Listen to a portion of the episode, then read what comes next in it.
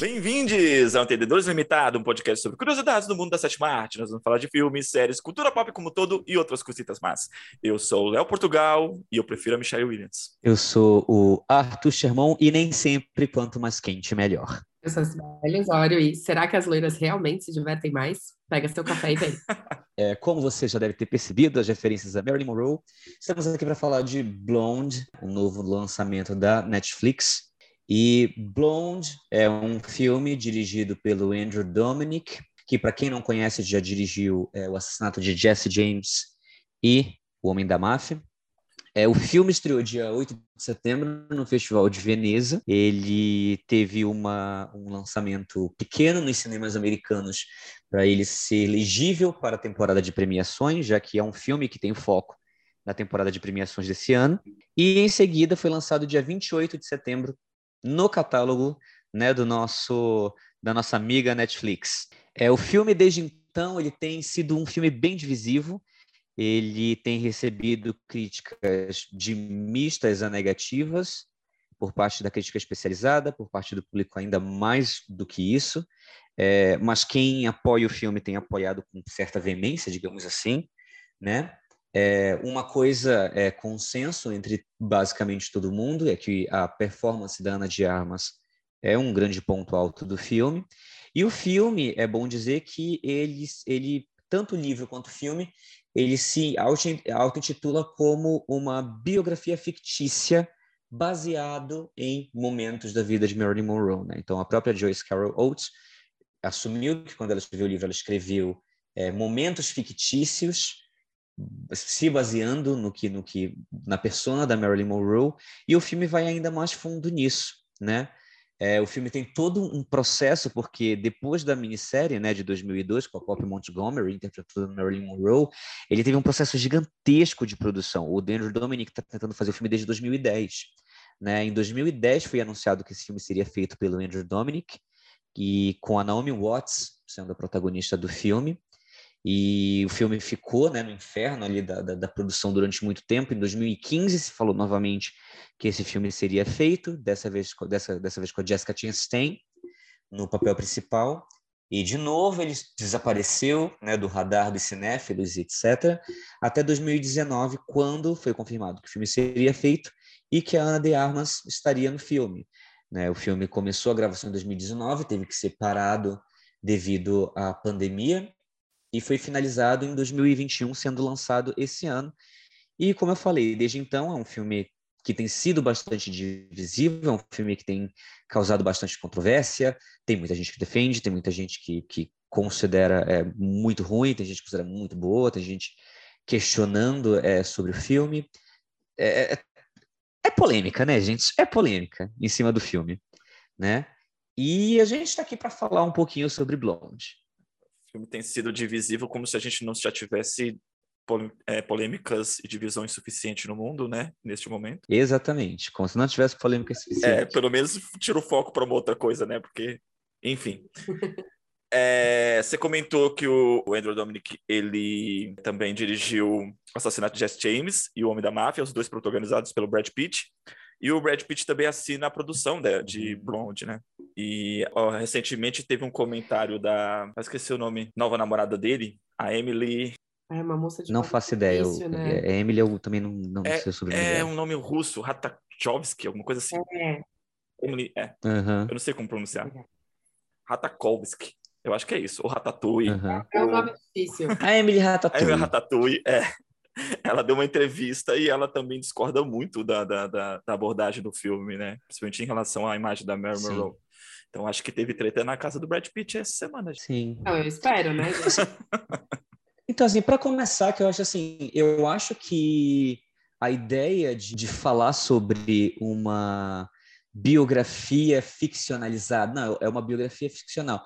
É, eu, eu acho esse conceito muito estranho, porque assim, para se começar pelo menos eu tenho essa visão, que isso fique claro que essa é a minha opinião, essa é a minha visão, é, é, não é um conceito cinematográfico nem nada, mas eu acho que toda biografia que não é uma narrativa, não é literatura com documentação, ela é uma biografia ficcionalizada, né? A gente falou recentemente sobre a série Dahmer, né, a série do Jeffrey Dahmer. Eu até comentei em um momento, né, que a série mostra uma das vítimas tendo um relacionamento longo dele, dando a entender que foi namorada dele por algumas semanas, e esse relacionamento nunca aconteceu. Essa vítima teve um encontro e foi assassinada. Então, assim, toda biografia, toda cinebiografia, ela ficcionaliza coisas é, é, é baseadas em, em um evento que em algum momento aconteceu e ela ficcionaliza, ela cria ficção ali em cima para efeitos dramáticos. Se você pega recentemente um filme como Spencer. É, né, do Pablo Larraín, que foi indicado ao Oscar de melhor atriz ano passado, protagonizado pela Kristen Stewart, a gente sabe que aquilo nunca aconteceu, aquele fim de semana nunca aconteceu. Eu, eu acho, na verdade, muito mais. Ah, eu acho Spencer muito mais uma tentativa de se fazer ficção é, do que Blonde, digamos assim, e eu vou explicar isso lá para frente, do que, do que Blonde por si só, porque, por exemplo, porque, por exemplo, para mim, Spencer o surrealismo de Spencer é muito mais visível, né? Aquele, uhum. Aquela coisa dela comer as pérolas, etc. Ela vê a Ana Bolena como uma fantasma, etc. Mas para mim é aquela coisa, é uma ficção que me vende muito mais a ideia de que é uma ficção para eu entender como estava a mente de uma certa personalidade a um certo ponto da vida dela. Então, do ponto de vista histórico, eu sei que aquele fim de semana nunca aconteceu, que aquele jantar nunca aconteceu, mas que é uma visão de um artista ficcional para tentar me fazer entender como está a psique de uma personagem baseada numa figura real. Então eu acho esse conceito muito estranho, esse conceito de ah, não, gente, olha, não levem a sério porque é uma biografia ficcional, porque basicamente toda cinebiografia, toda série que se propõe a ser uma biografia é, de certa forma. Sim, mas então qual, qual que é a linha? Qual que é a linha que divide? Por exemplo, o Tarantino fez com, com Bastardos Inglórios e com Era Uma Vez em Hollywood. Ele usou, ele usou personagens Sim. históricos, só que mudou totalmente a história daquelas pessoas, sabe? Assim, não é baseado... É baseado até em fatos, né? Você pega assim, ah, Hitler existiu, Hitler estava lá, foi né, é, ditador alemão. Só que o que ele faz no filme, o destino do personagem no filme, a história do personagem no filme, não, não é baseado em fatos. Sim, para mim, mas para mim é esse o ponto, assim, de, de, de é, para mim não é não é qual é a linha do espectador perceber o que ficção e o que não, não é. Qual é a linha que, que, mim, no final que, de... que define como gênero, sabe? O, a, a, biografia da biografia ficcional. Mas é aí que tá. Para mim, para mim fica difícil é, definir essa linha. É a primeira vez que eu vejo uma produtora definir essa linha. Hum. É a primeira vez que eu vejo alguém definir essa linha, até como uma certa forma de defesa, digamos assim. Ah, tá. Porque eu, eu, eu, eu nunca vi o, o, Tarantino tentar se justificar por Era Uma Vez em Hollywood. Uhum.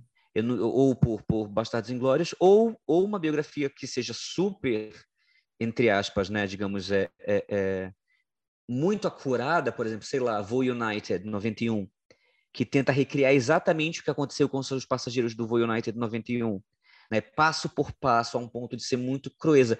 Eu nunca vi uma produtora, uma produtora ou um roteirista, ou seja lá quem for que estiver envolvido com o filme, tentar se justificar usando essa linha. Para mim, não, não tem essa divisão de gênero de biografia ficcional. Para mim, nunca existiu. A primeira vez que eu ouço alguém usar essa expressão como até uma certa forma de defesa para a reação do público ou da crítica.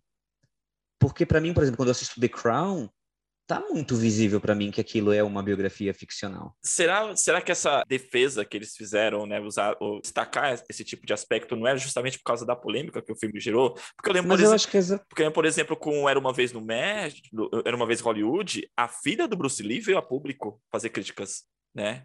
Sim. E aí foi, sim. foi, foi necessário também, né, a, a produtora levantar essa mesma questão. Falou assim, não, isso aqui é uma obra ficcional. Sim, mas eu acho que esse é o ponto, né? É como as pessoas recebem, como as pessoas reagem e, e, e o quanto elas encaram como realidade ou não um certo ponto, uhum. né? Mas, mas é, é, no caso do, do, do, Bruce Lee e no caso de Blonde, é que eu acho que chega a um ponto em que você realmente. O quanto a biografia talvez manche a visão de quem está sendo biografado. Uhum. Sim. Né? Em um certo ponto. E aí eu acho que é isso que acontece. Né? Então, é, o filme ele tem quase três horas de duração, né? É, e aí a gente vai vendo ali um compilado de momentos que a Marilyn Monroe passa é, é, na sua vida, né? Digamos assim, de acordo com, a, com, com o roteiro do Andrew Dominic, né? Apesar da, da, da polêmica que o filme traz em relação à, figura da Marilyn Monroe, A gente pode se adentrar nisso um pouco mais para frente. É, em relação à temática que o filme traz e, e também da forma como é abordado, é, Sibeli, o que, que você acha em relação à temática do filme? Acho que eu vou ser polêmica também. Ah, mas a ideia é essa! Estamos aqui para isso. é, eu acho que é um filme feito a, é, é um filme feito por um homem a respeito de uma mulher, com todas as problemáticas que isso traz. Me senti muito incomodada sobre como os abusos que, que ela passou e potencialmente teria passado são retratados no filme. É porque ele fetichiza várias dessas passagens. As cenas em que, em que ela sofre abuso são quase sensuais. É, a maneira como ela se, se reflete mediante essas, essas, é, é esses abusos são quase sensuais. Então, assim, é, e, e, por isso que eu falo que é um, é um filme que retrata uma mulher, se propõe a retratar uma mulher, é, e os abusos que ela sofre dentro de uma indústria que é, sim, absolutamente abusiva com mulheres, mas por um olhar masculino, que é um olhar que vai olhar quase que com uma perspectiva é, de desejo mesmo, né? Então, como que eu faço isso aqui, que é uma cena extremamente dif é, difícil, retratando uma situação cruel com uma mulher, mas como que eu faço isso aqui ser desejável? E aí ele me, é, é assim, o filme me perde exatamente nesse momento em que eu percebo que uma mulher é retratada e os abusos que ela sofreu são retratados de uma maneira fetichizada. E aí, para mim, isso não faz sentido. Né? Então, assim, eu acho que eu até olhei depois, né, quem, quem eram os produtores, é, os produtores do filme e para entender, né, quem, quem tá, que gênero estava por trás dessa produção. Hum. E a maioria, né? Não só o diretor, mas a maioria são homens. E, assim, é difícil, né? Porque a gente coloca. É, é, parece que, que, a gente vai colocando a situação num. Ah, é, se, é, é, que o gênero define delicadeza, né? Eu acho que não, não necessariamente. Mas nesse aspecto, eu acho que ele pelo menos definiria é, o tom das coisas né? Assim, ele tem um tom quase erotizado, na minha opinião, desses abusos. E aí, aí, aí não faz sentido, né? Porque assim, a gente está falando de um abuso que é algo extremamente cruel. Uhum. Tem, tem a cena em que supostamente ela, ela, né, assim, supostamente porque isso não está confirmado efetivamente, mas em que ela é, é, é violentada, né? Ela coloca numa, é colocada numa situação de subjugamento pelo, pelo Kennedy, né? Uhum. Que é aquela cena que ela tá no hotel e que mostra ela fazendo né, é, é, sexo oral nele. Gente, aquela cena, assim, ela é praticamente erótica, quando ela deveria ter um outro tom, porque ele tá abusando dela. Então, assim, é muito. O filme todo, apesar dele se propor a, a trazer a narrativa de que ela sofreu vários abusos, de que ela sofreu na indústria, de que ela foi colocada como um símbolo sexual, mas que ela era muito violada durante todo esse período, na hora que ele precisa retratar isso de maneira séria, ele trata isso de maneira erotizada. Essa é a minha grande crítica, talvez, ao filme. Assim, eu amo a, a Ana de Armas, a maneira como ela faz, é, a maneira como ela representou a Marilyn, mas tenho sérias críticas a como ele retratou todos esses abusos. É até estranho, né, dentro da proposta do próprio filme, porque quando em várias cenas, quando eles retratam em relação da do que deveria ser a glamorização, o glamour de Hollywood, algumas cenas parecem até que parece ser um pesadelo. Ele consegue fazer isso, né? Tem as cenas assim que tá, tá no meio da multidão, o rosto da multidão, a forma como eles querem devorar ela, aquilo como é retratado. Então, assim, é incômodo. O que deveria ser na, na, na ilustração da cena, tipo, fãs ovacionando ela, mas não, retratado como se eles quisessem realmente devorá-la. Então, uhum. ele sabe fazer isso, porém, nas cenas, é, como você me colocou, as cenas de sexo, ele não leva esse mesmo tom. Porque ele trata como cena de sexo, ele não trata como cena de abuso. Entende? Tipo, aquelas cenas de primeiro plano, por exemplo, quando, quando tá realmente a, a né, ela passando e os fotógrafos, você percebe que a, a, grande maioria dos homens na primeira e na segunda fileira de plateia são, são homens, né? Uhum. Aquele público são majoritariamente homens, aquela coisa da boca muito grande, é, né? Que vai se deformando. Isso traz uma sensação de, de de, muito ruim, né? Uma sensação sombria, uma sensação de horror. Mas a hora que ele vai para o plano onde ele precisa retratar o abuso, o assédio, a violência, ele trata como cena de sexo, ele não trata como cena de abuso. Para mim, é desde já um dos piores filmes do ano. Hum. Eu acho real um dos piores filmes que eu vi esse ano. Eu até, até tentei, tirando a parte da, da questão, porque assim, todo filme ele tem uma questão moral, obviamente, que é a mensagem que ele quer passar, ele tem uma questão narrativa, que é como o diretor conta, ele tem a questão técnica, que é como a, a como toda a parte técnica do filme serviu à narrativa. E eu acho que o filme ele praticamente falhou em todas, assim, para mim. E mesmo se eu, se eu, isolar cada uma delas e tentar só olhar a parte técnica do filme, para mim isso até, até isso é muito falho, sabe? Porque, por exemplo, a, a como você estava falando, né, sobre a questão das, das cenas de abuso, ou como o Leandro falou das cenas de pesadelo, né, como o, o Andrew Dominic tenta criar. E que fique claro, gente, assim, eu, até então, é, até esse ano, assim, eu era um grande fã do Andrew Dominic, eu gosto muito da filmografia do Andrew Dominic, com exceção de Blonde é, o assassinato de Jesse James pelo, uh, pelo covarde Robert Ford é, talvez seja um dos meus filmes favoritos da vida, né?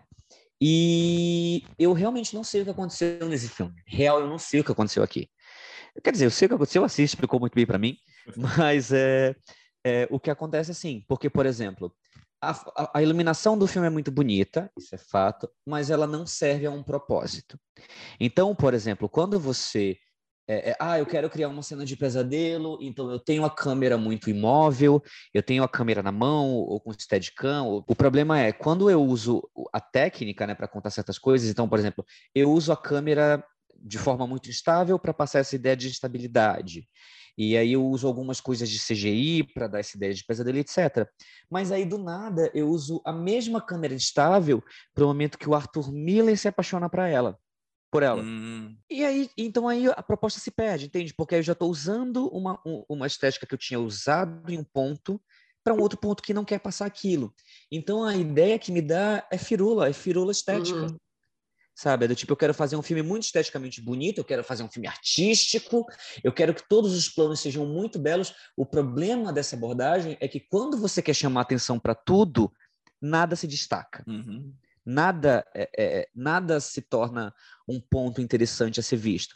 Quando todas as transições do filme são muito artísticas de uma edição para um ponto e os efeitos são são tem muita firula ali para de, de, um, de, de, um momento para outro, cortes é, e, e, luzes que se apagam e se acendem. Quando eu literalmente colo quero colocar isso em tudo, eu não tenho um baque em nenhum momento, porque eu fui é, assim, com perdão da palavra, mas assim, estuprado visualmente por três horas. Uhum. Então, em nenhum, nenhum momento que eu teria que bater o meu olho e falar, esse é o momento em que eu tenho que ter um choque por alguma coisa está acontecendo, a estética não serviu a isso. Esse é o momento que eu tenho que entender que alguém está se apaixonando, a estética não serviu a isso. Esse é o momento em que eu, eu devia estar em um pesadelo, a estética não serviu a isso, porque todo o resto está uhum. ali também me dizendo que está acontecendo alguma coisa a todo momento. Eu, honestamente, me senti vendo um filme do Michael Bay.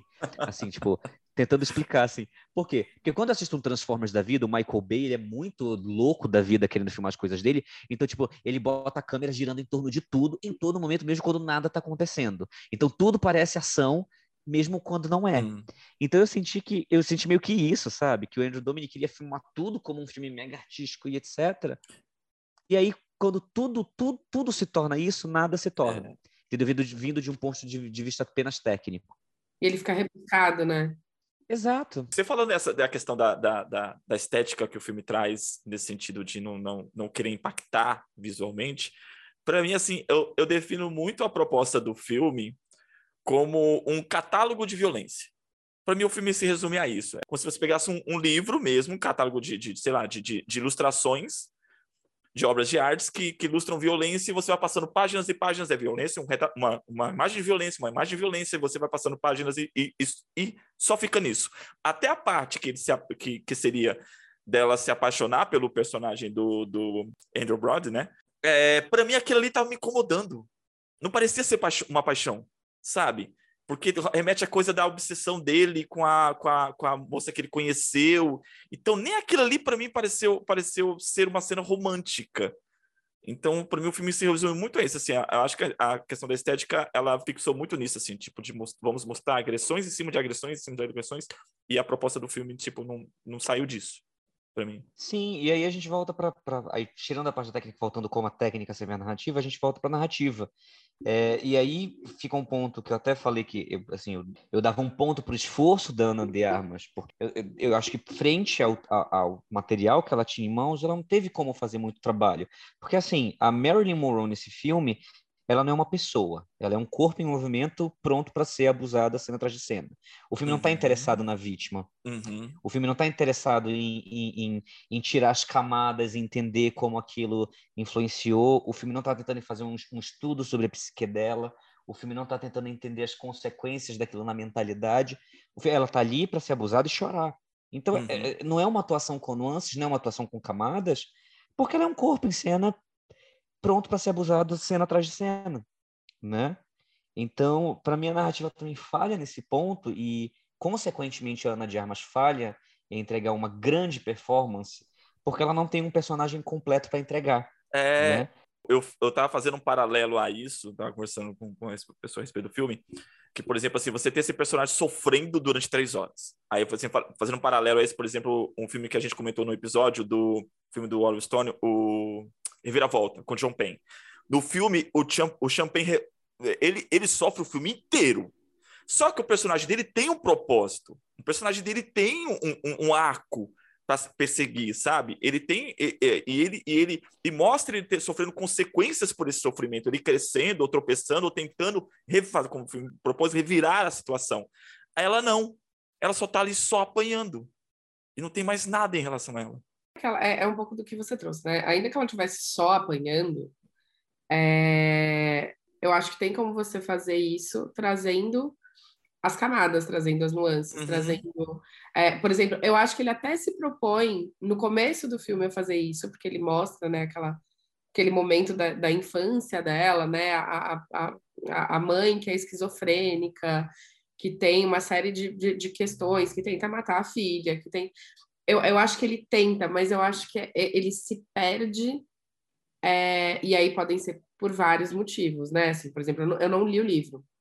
Então, assim, eu não sei o quanto o livro traz de, de, de detalhamento, de nuance, de, de, é, dessa construção mesmo de quem era ela, né? E de quais eram as outras coisas ao redor dela que se concretizavam para mostrar é, é, o personagem, Marilyn Monroe, né, e, e a Norma Jean. É, eu acho que ele tenta, mas eu acho que ele falha no tentar. E, e aí, trazendo mais uma vez, né, gente, parece implicância, mas assim, eu acho que o fato de não ter, talvez, mulheres na construção, eu acho que ajuda a pecar. Porque senão você mostra uma mulher que está.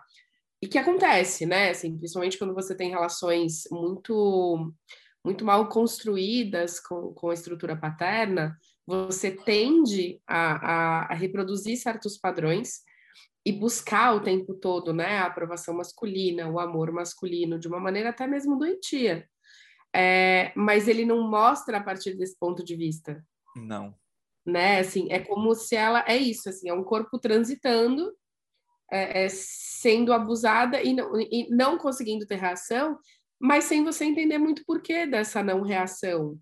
Se, se você entender muito o porquê dela, dela ter esse nível essa, é, é, de, de, de, entrega e, e, e, de, e, de, submetimento ao outro, é, sem, quase sem razão, assim.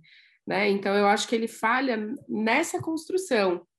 E, e tanto que, por exemplo, a, a, última cena, né, que é a cena dela, dela morta, é, né, mais uma vez é uma cena que traz ela de uma de uma maneira sensual e é a única cena que faz a reflexão dela meio que sorrindo, assim, abraçada no travesseiro, né?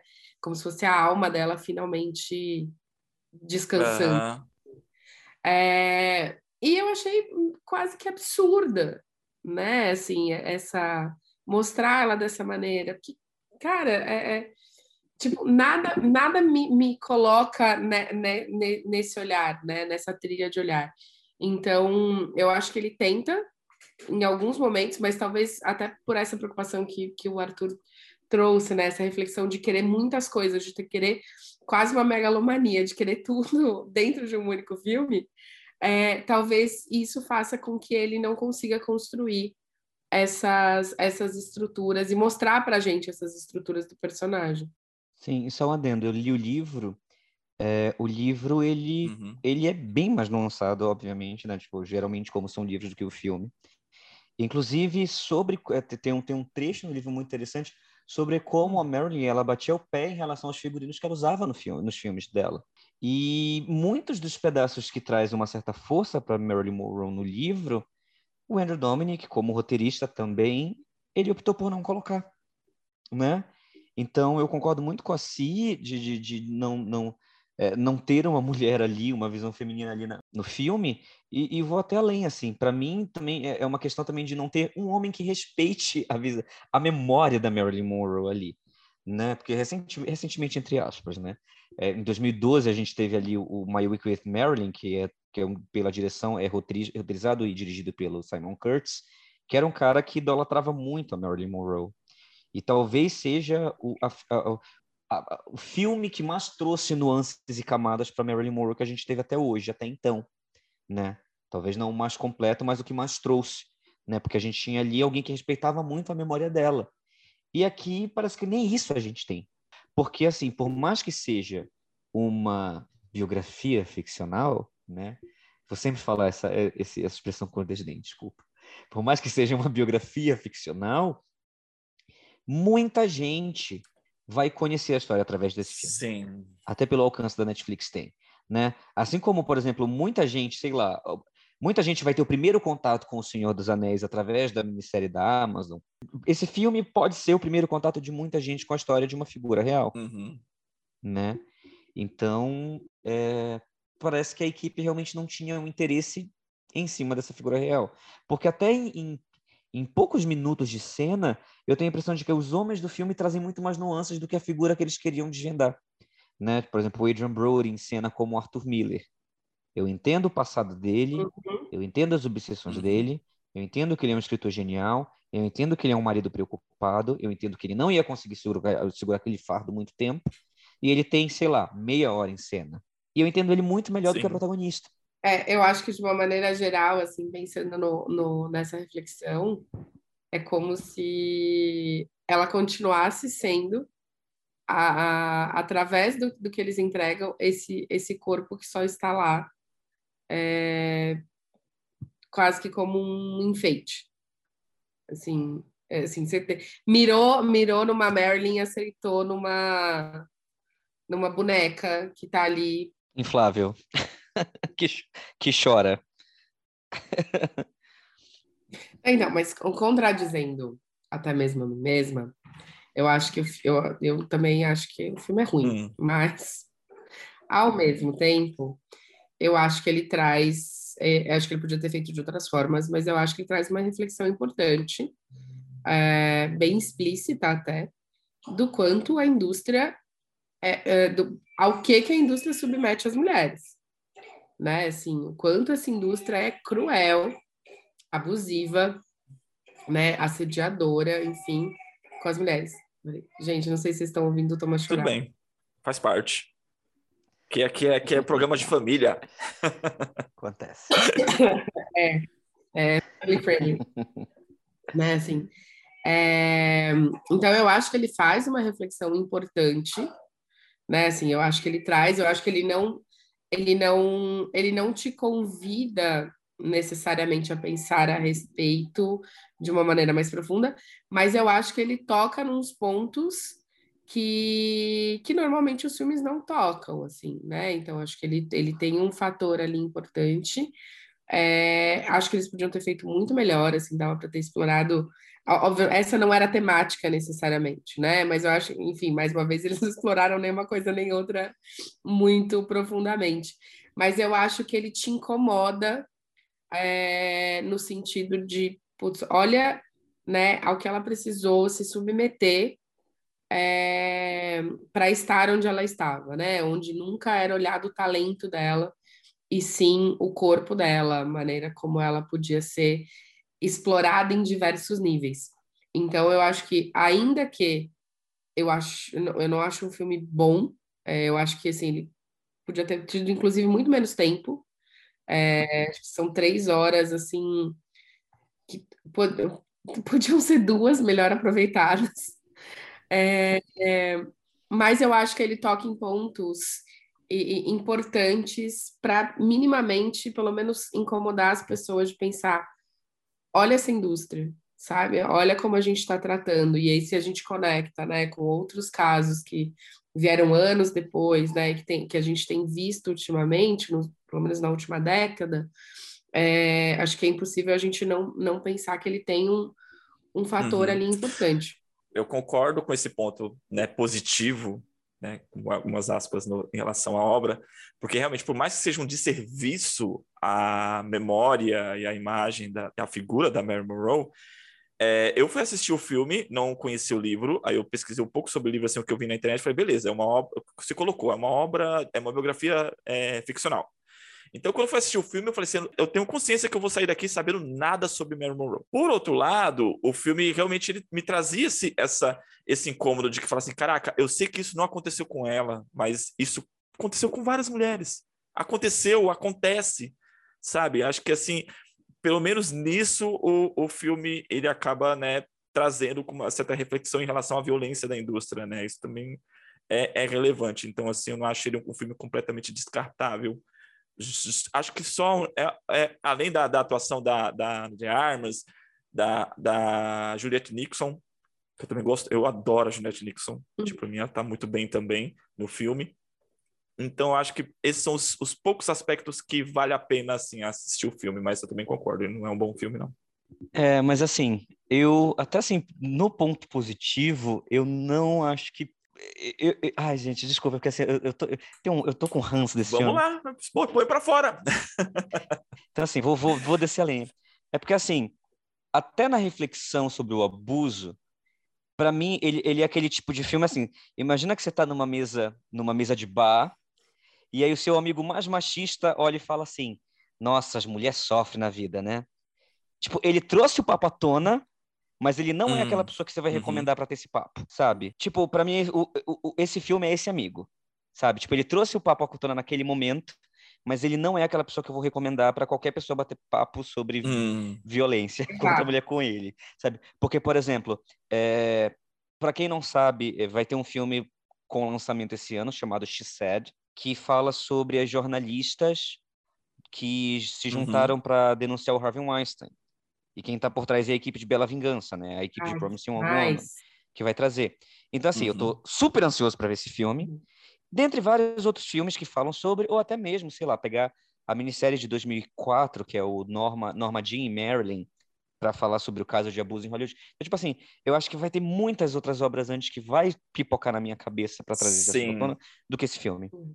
Sabe? Eu entendo, eu entendo a reflexão que ele traz, mas ainda assim eu fico do tipo, entendo a reflexão mas para mim ainda é um filme que eu vou esquecer na pilha, sabe? É, eu acho que você resumiu bem, assim, é, é, né? É o cara que vai comentar, mas a gente não, não vai desenvolver um papo a respeito, porque não dá, porque ele tem todas as características machistas. Aliás, o, o ela disse tem o livro, e o livro é muito bom, é sensacional. É, fiquei feliz que vai sair o filme.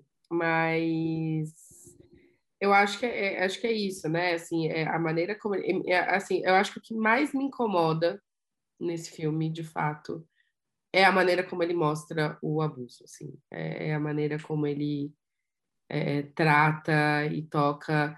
Ainda que fazendo essa reflexão, eu ainda pensei, eu falei, ele podia ter feito dois filmes, né? Um olhando para ela, de fato, já que ele queria trazer, se ele quisesse trazer esses pontos, tipo, faz um para Marilyn, respeita a memória dela né? Constrói ela direito, mostra ela de verdade. Aí no outro, você discute a, o abuso uhum. em Hollywood que vai ficar melhor, né? Assim, a gente faz dois, não tenta colocar tudo em um só.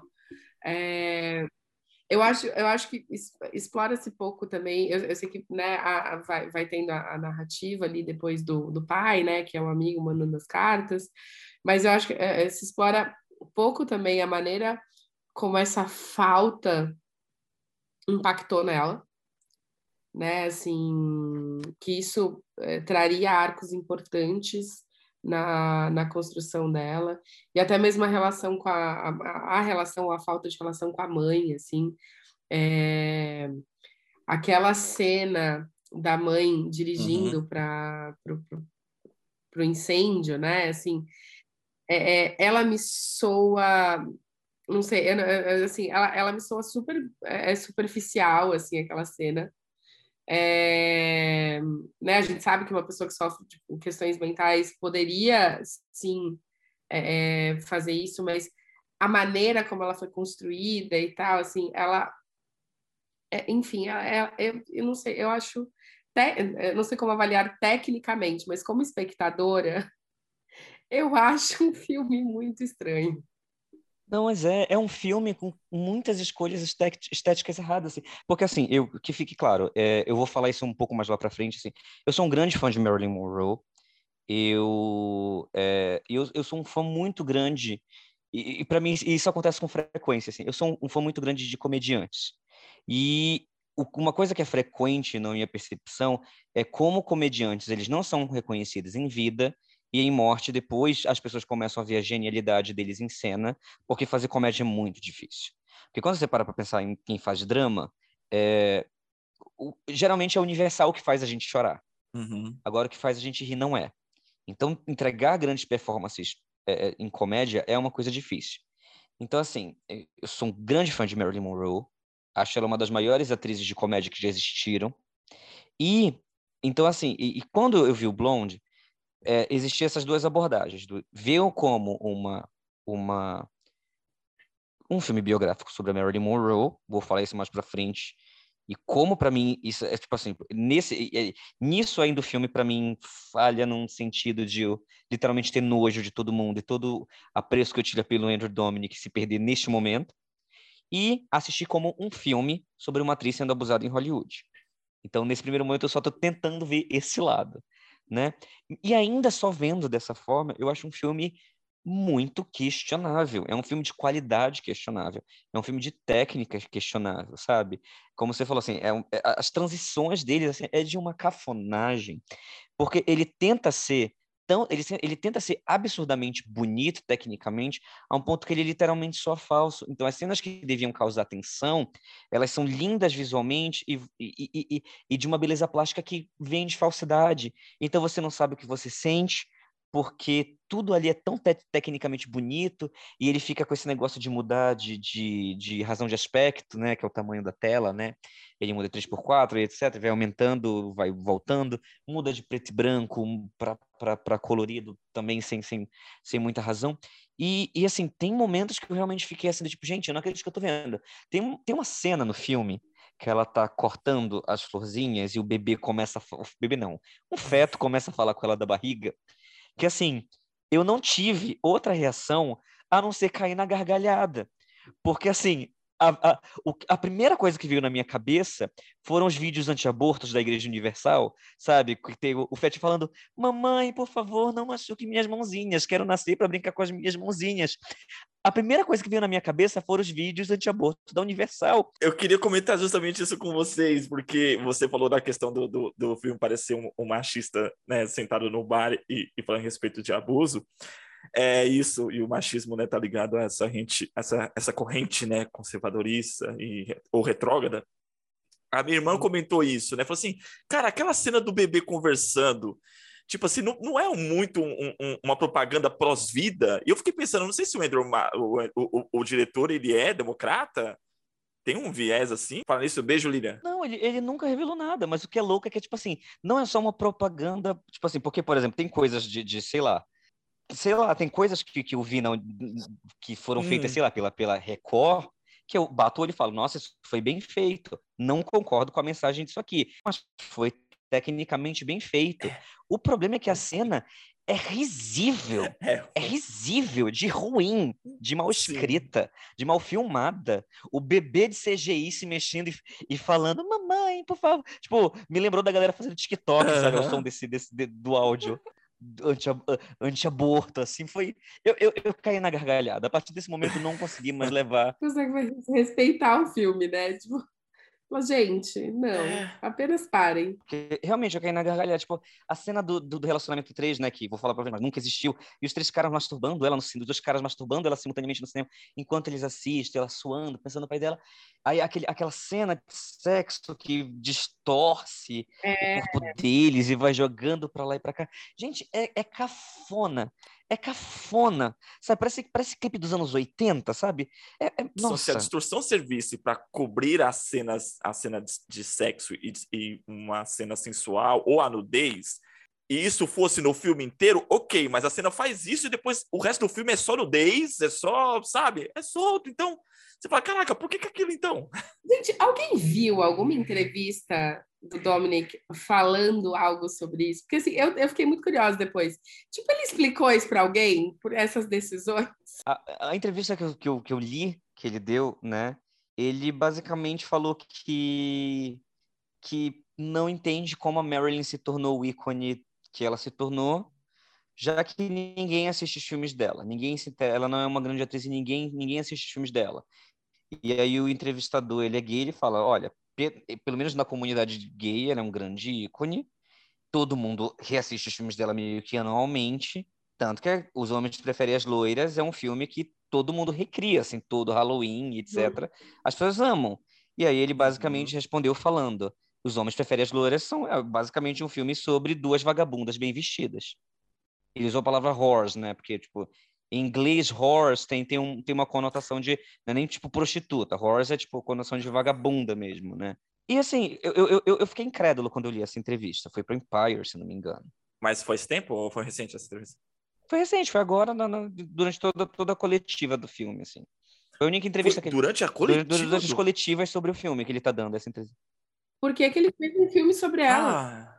Então é justamente o, o propósito do filme é, é aquilo que o filme mostra, né? Justamente de, é, de, é, sabe, é, tornar, é, acabar com a imagem dela. Acho que o filme tem esse propósito, então, é justamente, né, fazer um, um, uma, uma propaganda ruim da, da, da, da Mary Monroe e aquilo que o Arthur falou, muita gente vai ter isso, esse filme como referência, infelizmente. Então vai ter referência da visão dele totalmente escrota sobre sobre a, a, a, personagem disso eu não sabia, sabe? Para mim tinha sido uma opinião bem. E aí, num, numa hum. outra entrevista, numa outra entrevista, ele, tipo, depois que essa entrevista deu, deu merda, ele começou a falar do tipo, não, essa entrevista é sobre um ícone de Hollywood que todo mundo vê como símbolo do glamour e como ela foi sugada pelas mãos. A gente queria fazer um filme sobre um, um abate, mas de ponto de vista do cordeiro, ah, uma coisa assim, não. ele falou assim, da, da, da, da da entrevista. Só que assim, eu não compro, né? E sobre a mensagem, aí entrando um pouquinho assim sobre sobre a Marilyn Monroe real, assim, eu para mim aí que o filme assim, eu, eu, eu espero muito que esse filme seja esquecido daqui a algum tempo, real. Assim, porque é, eu, eu entendo a mensagem do filme, a importância da mensagem do filme, do tipo, quero fazer um filme sobre como Hollywood é um antro de abuso e como até os maiores ícones da nossa cabeça acabam por por cair dentro disso. Eu entendo essa mensagem, mas eu até comentei, né, no WhatsApp de vocês, tipo, é, é como de vez em quando uma execução nojenta se perde, faz a, a mensagem uhum. se perder uhum. completamente, né? Do tipo, beleza, eu sou um diretor, eu quero fazer um filme sobre como algumas mulheres têm que tomar decisões horríveis por causa de regimes é, é, é, políticos ruins, corruptos, etc. Aí você fala, beleza, é uma mensagem muito válida se fazer um filme. Tá, mas eu vou fazer uma obra fictícia, uma biografia fictícia sobre a vida da Camila Pitanga, e aí no meio do filme eu boto ela matando Domingos Montaner, porque o PT mandou ela matar o Domingos Montaner para desviar a atenção que o Lula foi solto da cadeia. tipo, não é não é a melhor história para contar a mensagem que eu quero, não é a história que eu, que eu tenho que pegar para contar a história que eu quero, sabe? E daí é, o filme o filme incomoda mais ainda, assim, em, em todo ponto, porque por exemplo, é, ele, ele, literalmente tenta tenta pegar assim, de, ah, mas por que você quer fazer essa biografia ficcional? Não, porque é, foi a notícia que saiu na época, assim, que a Damares falou isso em algum lugar. Então assim, quando a gente para para pensar, tipo, beleza, tu, o que você tá falando é muito absurdo, mas gente o uhum. filme é baseado em relatos absurdos, né? Existia uma colunista na época da Marilyn Monroe que se chama Norman Mailer. Era uma colunista de fofoca, era meio que uma sonhabrão daquela época, né? E assim, é, a, a, a Sônia Abrão tá pra Anitta como a Marilyn Monroe tá pra. pra, pra a, a Sônia Abrão tá pra Anitta como a Marilyn Monroe tava pra Norma Mailer, assim, que a Norma Mailer era extremamente conservadora, ela era extremamente fofoqueira e só trabalhava em jornais de fofoca. Então, é, muita coisa que saiu na, na, na, na, na mídia que não era verdade, a Norma Mailer divulgou, isso ficou no imaginário popular, e isso está no filme. Então, por exemplo, a, a, Marilyn Monroe ela perdeu o primeiro contrato dela em Hollywood, que foi na Columbia, porque ela se recusou a dormir com os donos, hum. né? Então, tipo, ela foi uma das primeiras mulheres a bater o pé em relação a isso, né? É, ela para conseguir um papel em A Malvada, na época, ela estava namorando né, o John Hyde, que era um grande, um grande agente da época, e ele conseguiu o papel dela em A Malvada, né? Mas no filme não, no filme mostra que ela dormiu com Darry Zanuck, que foi, que era o dono do estúdio, para conseguir. Então isso vai de, de contra exatamente o que, o que, o que era a realidade, o que ela batalhava contra, né? É, é, a Norma Mailer sol, é, sol, soltou 20 vezes que a Marilyn Monroe abortou de propósito para conseguir se manter em filmes. Isso é humanamente impossível. Assim, médicos já falaram que isso é humanamente possível. E só que ela falou que ela abortou 20 vezes para conseguir o filme. Aí, inclusive, botam dos abortos, que, ah, que ela abortou antes de os homens preferem as louras para se manter no filme, etc. E isso nunca foi confirmado, isso nunca uhum. aconteceu. Isso foi o boato de uma, uma, né, uma colunista é, conservadora uma colunista que também atacava o presidente Kennedy, que quando ele foi eleito. Então, toda essa questão do presidente eleito, tipo, tem uma matéria gigantesca do New York Times sobre as vezes que a Marilyn se encontrou com Kennedy, como se tornou é, é, visível no, no, no, no, popular imaginário, né, que ela teve um caso com ele, etc. E aí o filme vai e me bota aquela cena tenebrosa no filme que então, sabe, para mim fica nessa, nessa metáfora que eu falei da Camila Pitanga. É botar no filme a Camila Pitanga matando o colega dela de trabalho afogado para despistar a prisão do Lula, sabe? É exatamente o que eu vi sendo materializado na minha frente vendo esse filme. Então, pegando do ponto de vista já moral, né, deixando a narrativa de lado, tentando já não não, não tendo meu lado técnico de lado, para mim o filme se afunda completamente quando ele ele usa o nome da Marilyn Monroe, sabe? Para fazer isso. Mas eu né? acho que até trazendo esse ponto que você uh, colocou da, da entrevista, assim, para mim fica, sei lá, tipo, muito claro que ele não queria falar sobre ela, talvez. Ele queria falar sobre uma outra coisa. Ele usou ela como artifício e, e saiu muito ruim. É, pensando agora sobre tudo que o Arthur falou, porque para mim a, a ideia do filme parecia ser: vamos falar sobre a violência da indústria e vão pegar a imagem da Mary Monroe para, sabe, atenuar em cima dessa, dessa, de toda essa, essa complexidade, essa, essa, essa cultura de, de, de estupro e de violência que a, que a indústria cinematográfica apontou nos anos 50. Mas agora, para mim, parece o contrário. É vamos pegar a Mary Monroe e vamos colocá-la dentro de, sabe assim, a proposta ela meio que inverte. Tipo, o principal não era falar sobre o cinema ou, ou, ou sobre, ou sobre a, a indústria, mas é para falar sobre a Mary Monroe e dentro de toda essa, essa configuração, né, em relação à violência. Para mim, para mim o propósito no final das contas, quando eu vi o filme, na minha cabeça o que ficou foi, para mim a proposta era pegar uma atriz uhum. gostosa, botar em cena como Marilyn Monroe e fetichizar, fetichizar é, o que está no imaginário popular sobre a Marilyn Monroe em cena por causa disso. Eu, eu não consigo imaginar outra coisa além disso, sabe? É, é porque, lógico, a Marilyn Monroe é, sofreu abusos em Hollywood, ela foi... Por exemplo, a Marilyn Monroe, ela foi abusada no orfanato. Por que isso não é... Ela sofreu é, abuso infantil. Por que isso não está no filme?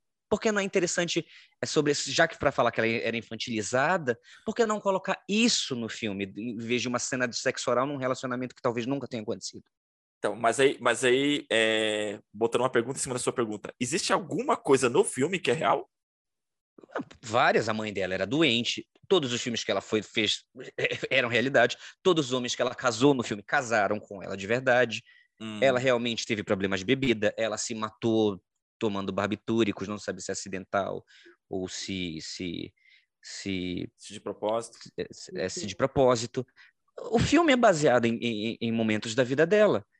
A grande hum. questão é que, tipo assim, talvez as passagens mais importantes são mitos sabe? Por exemplo, e, e, desvendar quem era essa mulher em cima disso, porque, de novo, é, ter camadas, tem, as, pessoas, as pessoas são muito complexas, né? Tipo, por mais que você fale, beleza, mas eu quero falar sobre uma pessoa que foi muito abusada e etc. Até a vítima mais abusada do mundo, né? Até a mulher que mais sofreu abuso do mundo, ela vai ter muitas camadas ali para entregar para você em relação ao que ela sofreu, em relação a como foi a vida dela né? Então, por exemplo, tem uma história interessante sobre a Marilyn Monroe, porque assim, as pessoas falavam como ela era muito ácida, como ela era muito ela ela ela, ela rebatia certas coisas com muita com muita facilidade. Então, por exemplo, teve uma colunista da época, não foi a Norma, foi uma outra colunista, que falou que ela só era bonita por causa dos maquiadores dela e por causa dos figurinos luxuosos que ela usava. Então ela parou a equipe de fotografia dela e aí ela fez um ensaio vestida num saco de batata e pediu para colocarem o, o, ensaio no jornal que essa colunista falava. Tipo, ela sem maquiagem, sem só com o cabelo. Tipo, ela fez a maquiagem dela, fez o cabelo dela, e vestida num saco de batata, botou as fotos dela vestida num saco de batata no, no, no jornal. Sabe? Hum. Então tem essa questão da que ela tinha uma personalidade forte, que ela, ela, era, ela, era, ela era poeta, ela gostava de escrever, sabe? Então, toda essa questão do, do, do, das camadas, né, das nuances, uma coisa que a Sibeli falou num dos primeiros é, é, podcasts que a gente falou, né, justamente sobre a figura feminina nos filmes, etc., que a Sibeli falou que é muito fácil você fazer uma figura feminina complexa em um filme, é só você encarar ela como um ser humano, né? E, uhum. e, e não, não, não tem um, um, um, sei lá, não, não, tem, não tem pontos, assim um grande momento desse filme, que eu acho que o que poderia ter sido esse filme, é o momento em que ela vai fazer o teste. Que ela senta uhum. para fazer o teste. Logo uhum. no começo do filme. Eu acho que é um grande Sim. momento de atuação da Ana de Armas. É um grande momento de atuação que é do tipo. Ela entendeu a personagem errado, mas ela se confundiu. Ela confundiu o pedaço que ela leu do filme com a própria história. E aí ela entregou uma atuação muito bonita, mas não era o que os diretores queriam. Uhum porque eles não queriam ver uma atriz de verdade se confundindo com a personagem, eles queriam uma, alguma outra coisa. Esse momento do filme é super interessante, e isso poderia ter sido filme, mas é uma cena no meio de três horas de, de, de pornografia de tortura. É. é. acho que você definiu bem. É um, é um caos completo, né, gente? Assim, e é um caos completo de hipersexualização da figura de uma mulher né? Corrobora, que corrobora, e, e, é uma hipersexualização que ela não traz a reflexão que ela precisa. É uma, é, é uma hipersexualização que só corrobora com a objetificação dela. Então, é, é, é eu acho que é, o filme ele se perde muito nisso. Tipo, o que é muito triste, no final das contas. Acho que tanto por aquilo que a gente já falou, que isso, assim, muita gente vai conhecer a figura dela pelo filme, né? E vai conhecer essa história como se ela fosse. Ele mostra ela extremamente frágil, numa condição de, de fragilidade. Nem as horas e nem, nem, as horas em que ela, de alguma maneira, se coloca à frente da situação ou que ela de alguma maneira é, é, se impõe, nem nessas horas ele coloca força na personagem, né? Assim, é, é enfim, é, acho que não tem tem pouquíssimas com... coisas para falar de bom desse é, filme. É. E, e, assim, e como ele trata até as figuras femininas, assim, por mais que a Julianne Nicholson seja uma grande atriz, e no que, e de novo, com o material que ela tem em mãos, ela vai no 100% em cena do filme, uhum. ela é maluca. Ela tá em cena para ser maluca, uhum. né? É, a gente não tá ali para estudar também o relacionamento da, da, da Marilyn com a mãe dela. O diretor não se interessa por isso né, que fique claro, assim, não há registros de que a mãe da Marilyn tenha tentado matar ou tenha sido violenta com ela, etc. Tanto uhum. que a Marilyn, tipo, chegou a morar com ela duas vezes. Ela voltou do orfanato para morar com a mãe, depois que a mãe ficou curada, e depois de um tempo a mãe reconheceu que ainda não estava curada, voltou por conta. A segunda vez ela voltou por conta própria para o sanatório, uhum. e aí a Marilyn voltou e foi morar, acho que com uma tia, uma tia avó, alguma coisa assim do tipo.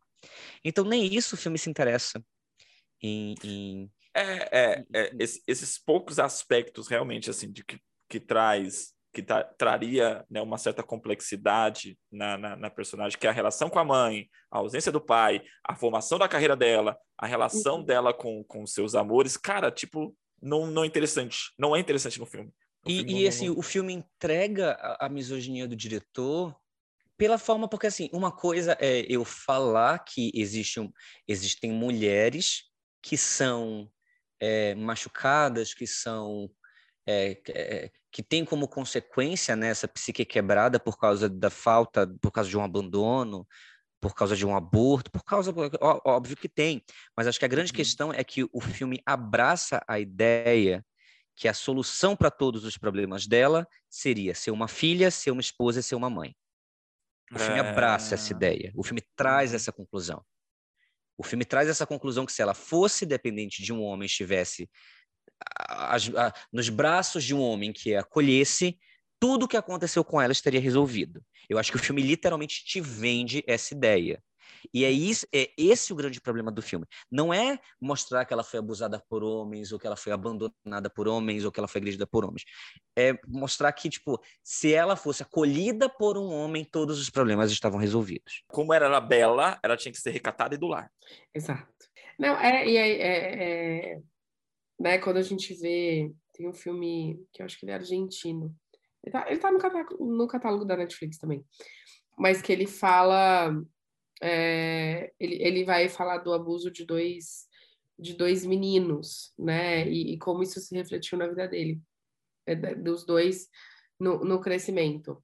Quando você olha a maneira como o filme aborda essa passagem, né, da vida dos, do, dos garotos, acho que eles tinham na época 10, 10 e 12 anos, é, e como eles crescem, tipo, a construção das cenas, ela é densa, ela é violenta, de uma maneira muito silenciosa, é, e ela traz para você a angústia da, daquele momento.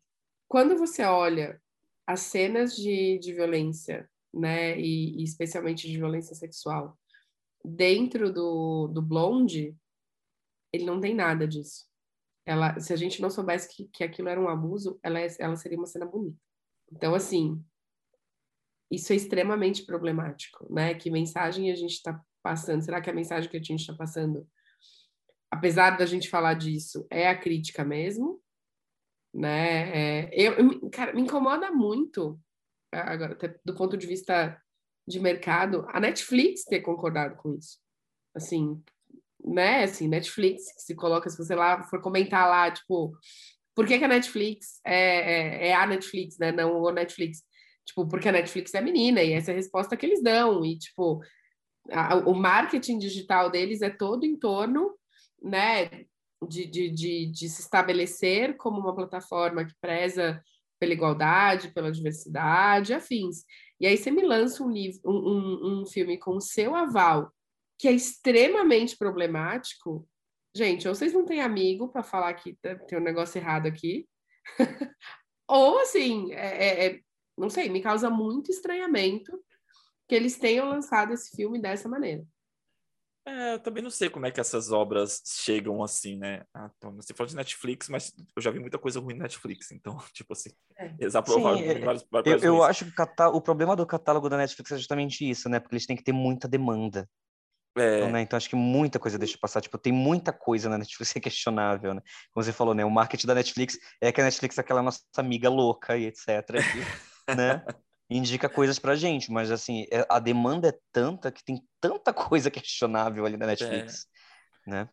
Mas aí como é que esse filme passa para para ser produzido, sabe? A ideia do filme, assim, como passa pelos produtores? Porque, assim, a gente falou, comentou Brad Pitt. Brad Pitt produziu Minari. XC é, vai ser produção Brad Pitt também. Então, tipo, é um cara que tem um certo olhar diferenciado, não é um cara que, tipo, sabe, vamos produzir qualquer coisa. E como é que isso passa por, por ele, assim? Essa coisa passa por ele? Porque, assim, é, é, geralmente tem, tem, uma frase máxima no cinema que é assim, ó. O filme que te fazem o pitching, né, que, é, que é, te vendem a ideia é um, hum. o filme que está no roteiro é outro, o filme que é filmado e editado é outro, e o filme que é exibido é outro. Ah, tá. Uhum. Sabe? Então, assim, por exemplo, para você ter ideia, por exemplo, é um Tropa de Elite da vida. Quando o Tropa de Elite teve a primeira sessão teste, eles perceberam que o Tropa de Elite era um filme, tipo, na, na, na, primeira sessão teste perceberam que o Tropa de Elite, o primeiro Tropa de Elite era um filme super fascista. Uhum. Só que o, que o que eles fizeram? Eles falaram, não dá para a gente exibir esse filme desse jeito. Então, o que que eles perceberam na primeira sessão teste? Olha, se a gente colocar uma narração por cima, mostrando o que o personagem pensa, A gente vai mostrar que as ações que a gente está vendo em tela são justificáveis. Então, eles uhum. trouxeram Wagner Moura de volta para fazer algumas diárias a mais, reescreveram o roteiro e a narração que tem por cima do filme te faz repensar em tudo que você viu. Uhum. Hoje o filme não envelheceu bem de qualquer forma, mas ainda assim a narração salva muita coisa do, de, do que a gente só visse aquelas imagens, né? Sim. Então, possivelmente, chegar para você e falar, olha, tem um filme biográfico, tem um livro biográfico da Marilyn Monroe, que mostra como ela era, os abusos que ela sofria em Hollywood, e eu quero mostrar como, é, como até ícones, etc. Vamos dar luz, luz verde para esse projeto? Vamos dar luz verde para esse projeto. O que está sendo filmado é outra. Muita coisa fica de fora, né, na sala de edição. É, então, muita coisa fica de fora no roteiro. Ah, isso aqui não vai ser gravado, isso aqui não vai ser gravado. Você vai cortando, né? Então, é, é isso. Né? Até o resultado final, o filme já, já modificou muito. Então, eu, eu, eu creio que é, é, é basicamente essa frase, né? do filme que é feito pitching ao filme que você vê na tela. Pois é, triste isso. Muito triste. E, e, é, então, então a gente tem essa conversa aí sobre Blonde, né, que tá rolando muito na internet. E eu acho, acima de tudo para os americanos, né, como o pessoal falou assim, que o filme o filme está sendo muito achincalhado lá fora, né, uhum. pela tanto pela crítica quanto pelo público, assim, né, acima de tudo.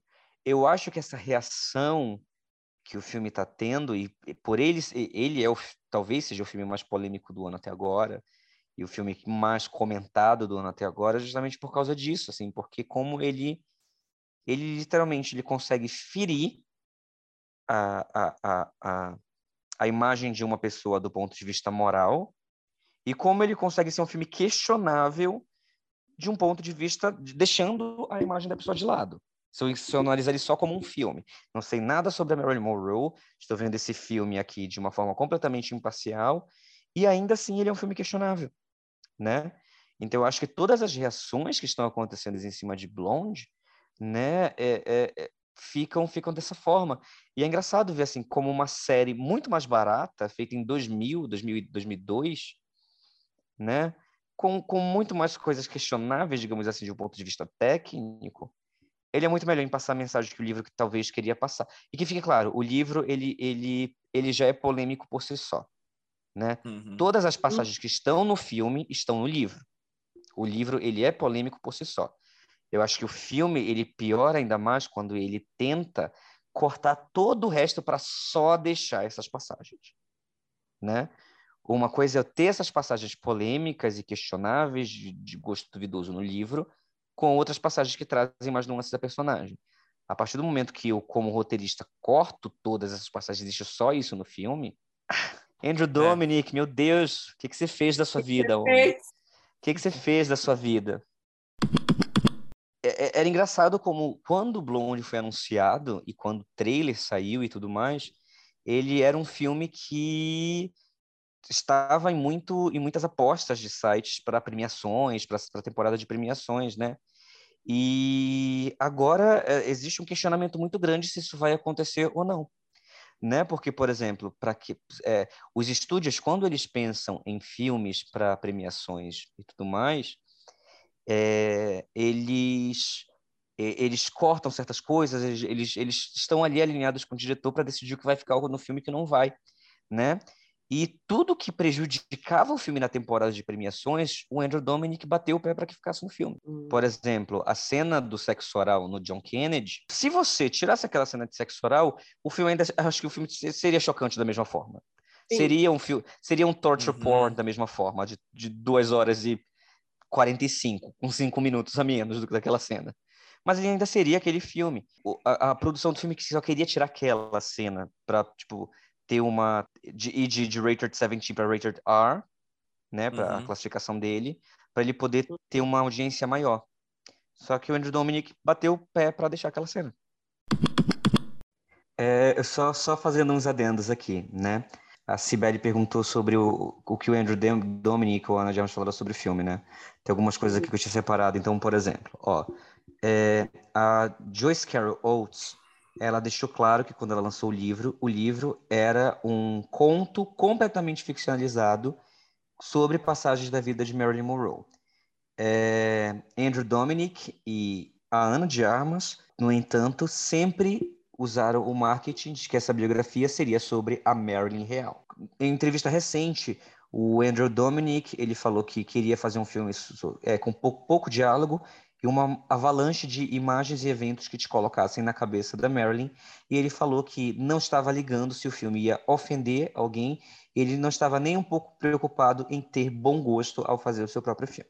É um negacionista moderno, né, gente? Exatamente. É, é acho que foi exatamente isso. Né? Não tem como, assim, tanta coisa que a gente falou em relação aos aspectos do, do filme, a forma como ele encara as coisas, é, ele é um ele é um, ele é um, nossa, um bolsominion, assim, completo sabe? Sim. É. Total. E assim, é, a Ana de Armas, ela, ela, como eu falei, dado o material que ela tá, tá, no filme, ela tá bem no filme, né?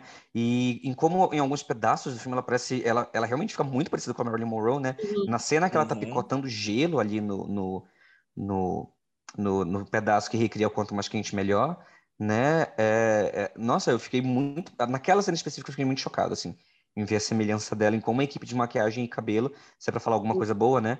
Como a equipe de figurino, maquiagem e cabelo realmente fez um trabalho absurdo, assim, nela, com ela, né? uhum. né? Porque é, é de confundir. E uma coisa interessante que também fazem no filme é que eles colocam a Ana de Armas digitalmente dentro de cenas do filme. Então, quando você vê ela fazendo a coreografia de Os Homens Preferem as Loiras, os dançarinos em volta não, não são atores recriando a cena, são os dançarinos do filme e ela foi inserida digitalmente ali. Uhum. Assim como na, na, em outras cenas de filme, né? Botam ela com os atores reais dos filmes em que a Marilyn esteve. Né? Então, é, não dá para ver onde tem o corte ali, isso realmente foi muito bem feito.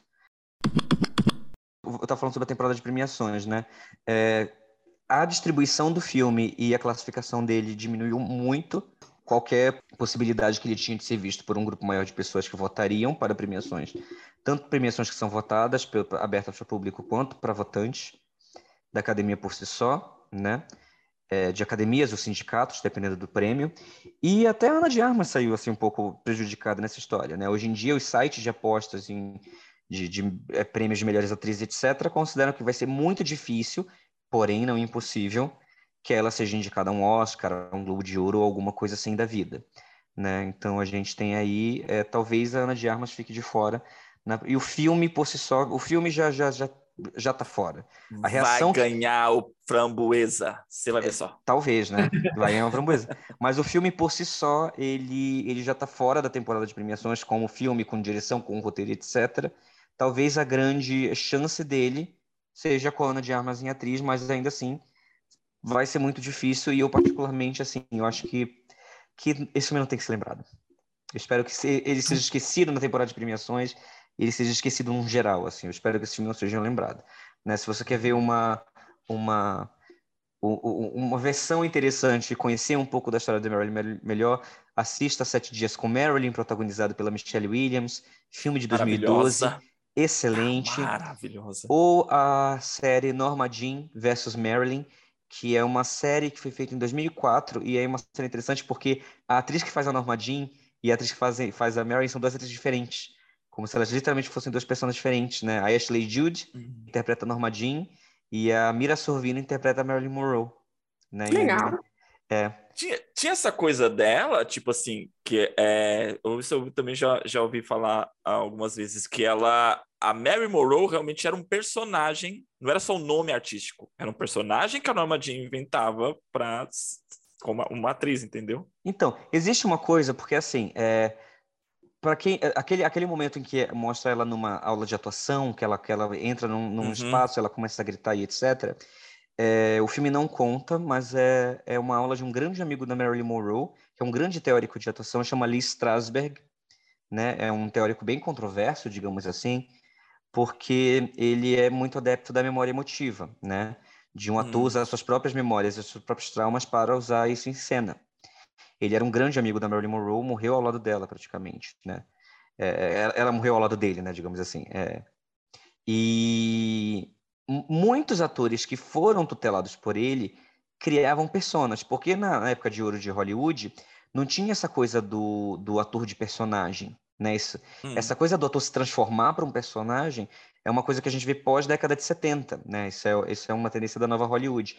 Nessa época as pessoas iam ver a persona na tela. Então, se eu for ver um filme da Marilyn Monroe, eu já estou esperando ver a persona da Marilyn Monroe em cena.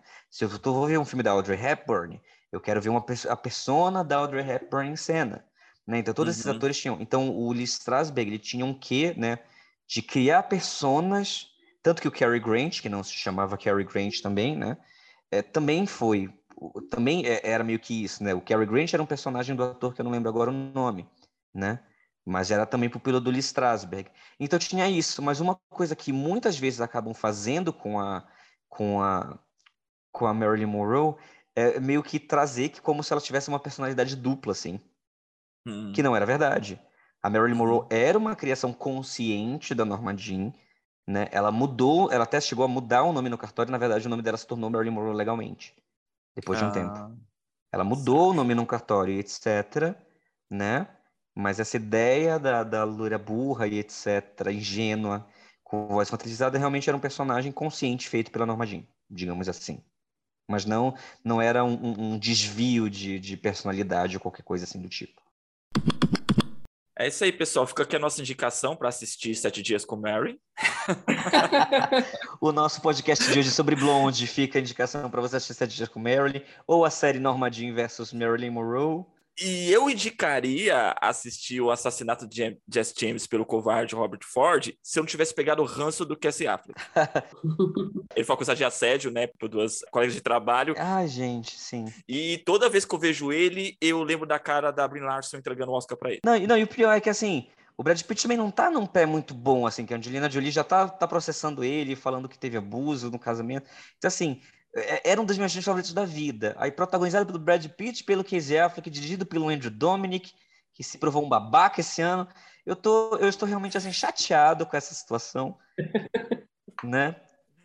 Então, é. É, lógico, se você quiser assistir Blonde para tirar suas próprias conclusões, cada um tem o um livre arbítrio para perder o tempo da forma que quiser. A gente, a gente ainda defende o mundo livre. Mas não é uma indicação que esse podcast endossa, creio eu. Ah, sim, assina embaixo. Exatamente. Então é isso, pessoal. Dá tchau aí, Sibeli. Bom, gente, sempre um prazer estar com vocês. É, a gente demora, mas a gente comparece. é, espero que a gente fale de, de, de, de filmes melhores daqui para frente.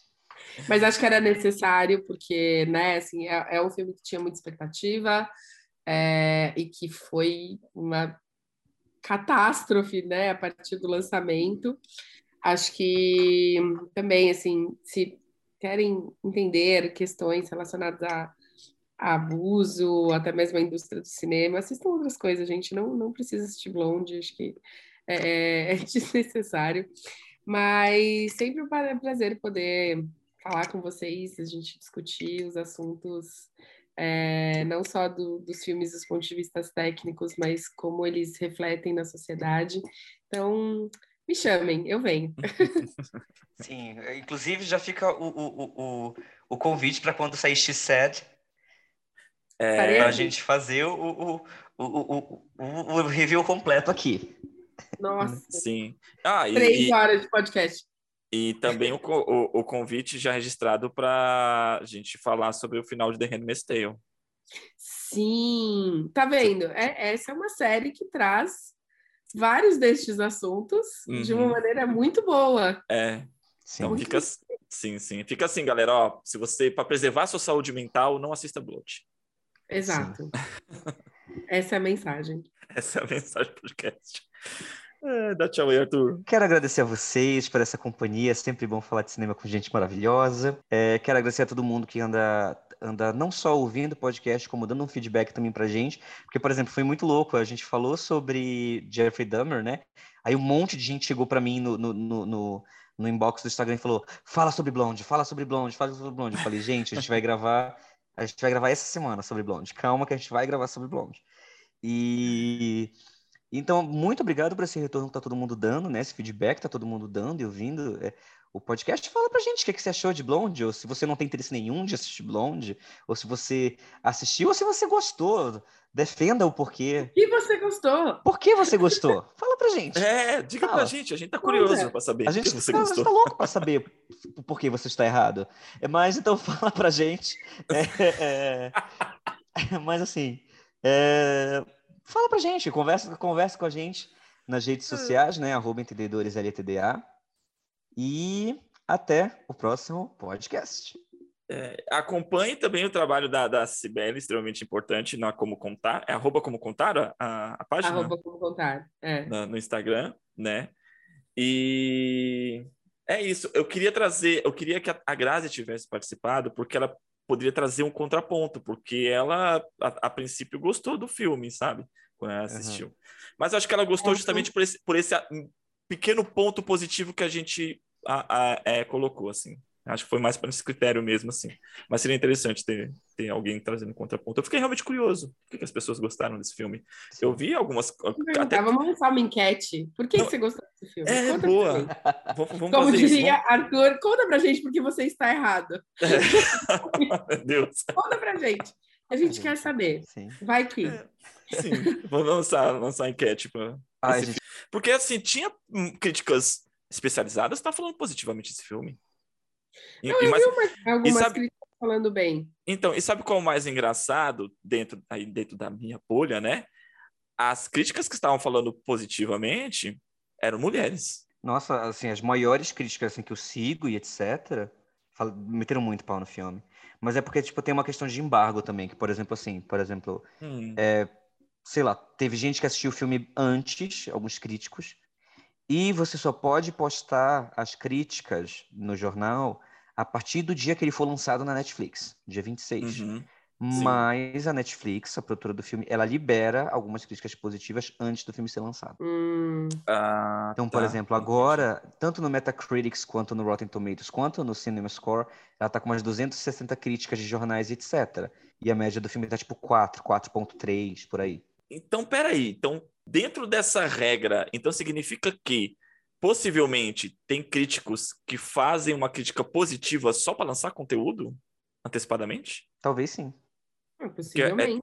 É, essas críticas, é, por exemplo, essas críticas que eu ouvi positiva foram de, de, de canais no YouTube sobre crítica de cinema. Entendi. E é, é, e, é, e é uma plataforma que as pessoas têm que ficar alimentando o conteúdo, esse conteúdo, né? Ah, é, mas, mas eu acho que também, não sei, talvez se a gente não não conhece muito da história da, da Merlin, ou sei, é que o filme é, é difícil mesmo, né? Assim, tava pensando, tipo, será que as pessoas também não não assistem e acham que aquilo é fidedigno é. ou afins? E aí eu acho que talvez isso gere uma, uma crítica positiva do tipo, olha, né? Olha assim, como foi pesada a vida dela. Pesado, como é visceral. E como o filme é cru e visceral. Mas porque, assim, fato uma, foi uma coisa, assim, quando o filme foi exibido em Veneza, ele recebeu um aplauso de pé. Ah, é? Foi. Da, da sessão em que, ele, que ele foi liberado. Só que também tem aquela coisa, o diretor tá lá, a Ana de Armas é. tá lá, também tem isso. Então, tipo assim, acho que são muitos questionamentos a se, a se ver né? Mas ao mesmo tempo também tem aquela coisa do tipo assim, eu acho que quando a crítica sai muito cedo, não dá tempo em você pensar, porque tem muito filme que você assiste logo de cara e você acha, nossa, mas eu gostei do filme. E aí você começa a debater, aí quanto você mais pensa sobre o filme, menos você gosta. Ou o contrário, mais você gosta. Né? Tem muito filme que, você, que eu bati o olho, tipo, ah, o filme é legal, mas não é tão isso. E aí fui batendo papo, batendo papo, batendo papo, e eu, tipo, ok, não. Realmente, repensando, revendo alguns pedaços, etc. Né? Tá é, isso, né? precisa decantar, né, a, a, toda a, a informação que tem com o filme. É, é, eu também, eu assisti uns três pedaços, assim, mas me incomodou muito a, a maneira como ele reforça a objetificação, assim, eu achei é, desnecessário. Tipo, Ai, eu gosto assim. tanto da Ana de Armas. Sim. Ela é ótima, né? Ela é ótima, é. sim. É, em relação ao, ao, que, o, que o Arthur falou, fica aqui, ó, gente, a, a, a ideia aqui, ó, a gente faz crítica analítica. A gente se analisa primeiro, se autocritica, pensa duas, três vezes antes de vir aqui gravar. Por isso que a gente demora para falar sobre os filmes. Viu, gente? Né? Quando uhum. saiu o filme, a gente vai falar, não, Sim. valoriza a nossa opinião. Que a gente valoriza, a gente leva para terapia, amor. Chega com a minha terapia, terapeuta, vamos falar sobre Blonde, doutora? Não, mas você sabe que eu, eu, eu tô falando sério, eu falei com a minha terapeuta sobre isso. Hum. Tipo, que filme horrível! Eu falo isso pro pessoal, falo assim, a gente demora de gravar episódio porque a gente só fala quando a gente tem algo relevante para falar. Sim. A gente não fala qualquer coisa que, que precisa. A gente fala com algo que a gente acha que tem que ser dito. Forte abraço a todos. Fiquem na paz.